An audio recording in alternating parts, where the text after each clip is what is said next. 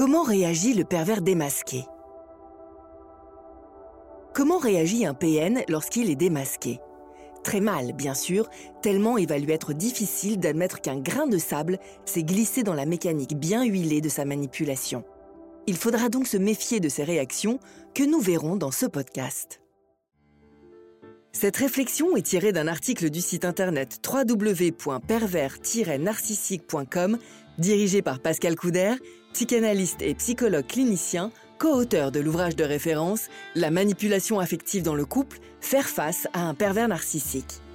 Depuis plus de 30 ans, Pascal Couder et son équipe de thérapeutes, spécialistes des questions autour de la manipulation sentimentale, prennent en charge les victimes de PN francophones partout dans le monde grâce à la vidéoconsultation.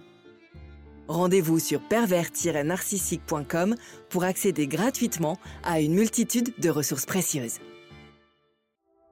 Comment réagit un PN lorsqu'il est démasqué?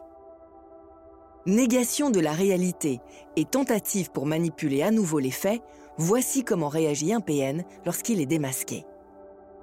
Surprise et victimisation. Compte tenu du sentiment de supériorité qui habite les manipulateurs vis-à-vis de leurs victimes, il leur est difficile de croire qu'ils sont découverts. Cela ne cadre pas avec leur vision des choses et provoque en eux une surprise et une panique intérieure. Mais ils ne vont pas le montrer car ils restent dans la stratégie.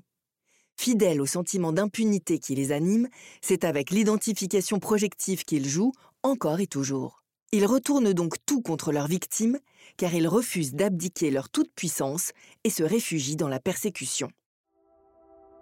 Mensonge et trahison. Le PN, lorsqu'il est démasqué, tente donc toujours de ramener sa proie sous emprise, même s'il ne réussit pas toujours ce tour de force. Lorsqu'il échoue, c'est tout l'empire narcissique qu'il avait bâti sur cette proie qui s'effondre.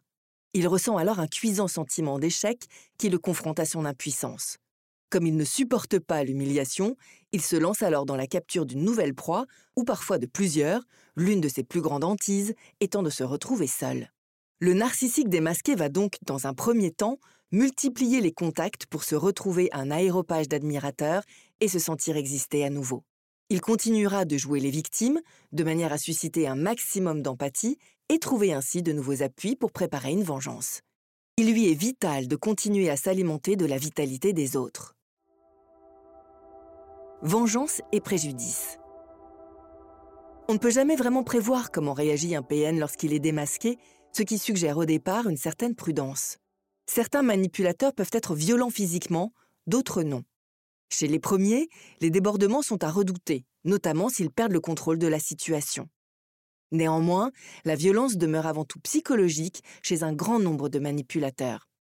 Quand ils se savent découverts, ils commencent par effacer les traces de leurs méfaits et vont immédiatement détruire les preuves pouvant les compromettre. Ils élaborent ensuite une vengeance pour détruire leurs victimes de toutes les façons possibles, affectives, matérielles, morales, judiciaires.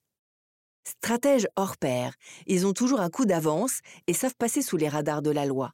Ils peuvent vider un conjoint dans un temps record, de façon parfaitement légale, ou déplacer un enfant vers un pays où la législation leur permettra de ne jamais être inquiétés. Il faut user donc de multiples précautions lorsque l'on est confronté à un pervers dont l'on souhaite se libérer car il ne relâche pas son emprise sans contrepartie. La fuite. Certains contextes peuvent favoriser la fuite d'un manipulateur narcissique. Cela se produit lorsque sa vengeance échoue, soit quand il lui devient impossible de toucher sa proie d'une quelconque façon. Il est possible aussi que dans le même temps, sa réputation l'ait rattrapé, ce qui fait tomber socialement son masque. Cela devient alors dangereux pour lui. Il fuit dans ce cas car il sait qu'il commence à être connu dans son périmètre et qu'il est temps d'aller se refaire une santé ailleurs. Le PN démasqué partira là où il se sentira tranquille pour reprendre son travail de manipulation. Pour cela, il peut se livrer d'ailleurs à de surprenants changements en s'inventant de nouvelles vies, voire une nouvelle identité ou une autre apparence. Périodiquement découvert, il n'est pas rare que les pervers narcissiques en viennent à déménager relativement souvent au gré de leur stratégie. Il en va ainsi souvent dans leur parcours, ce qui explique qu'il n'est pas d'amis, mais toujours des relations à caractère provisoire. Démasquer le manipulateur et sortir de l'emprise. Pour comprendre comment réagit un PN lorsqu'il est démasqué, il faut comprendre avant tout qu'il s'agit pour lui de la pire des choses qui puissent lui arriver. Percer sa véritable nature correspond à saper les fondements mêmes de son existence, à détruire le masque au travers duquel il se construit. Un manipulateur pervers que l'on démasque est souvent un pervers en détresse, raison qui le rend incapable de comprendre ce qui lui arrive et le pousse à être dangereux. Mais démasquer un pervers narcissique est en réalité une chose difficile pour une victime, car elle va plus ou moins consciemment rechercher une explication sincère avec lui. Or, ce personnage nie tout, minimise tout, le tourne en dérision, ou s'invente des préjudices imaginaires qui lui permettent perpétuellement de se faire passer pour une victime. Peu sûre d'elle-même devant le pervers, une victime risque de s'embourber dans ce discours qui saura jouer avec sa culpabilité. Pire, si le besoin qu'elle éprouve encore de son bourreau alimente en elle une forme de dévalorisation, il se pourrait bien alors qu'elle lui donne encore raison et retombe dans ses filets. Pour réussir à définitivement tourner le dos à un manipulateur, une prise de conscience de ce qui nous attire en lui est nécessaire pour ne pas être joué à chaque fois. Cela ne va pas sans un travail sur soi que l'on peut réaliser en thérapie et qui va permettre d'échapper aux problématiques personnelles, sources de dépendance affective. Pascal Couder, psychanalyste et psychologue clinicien, spécialiste des manipulateurs, accompagne en cabinet ou en téléconsultation ceux qui souhaitent faire ce chemin. N'hésitez pas à vous faire accompagner par des thérapeutes spécialistes de la question de la perversion narcissique.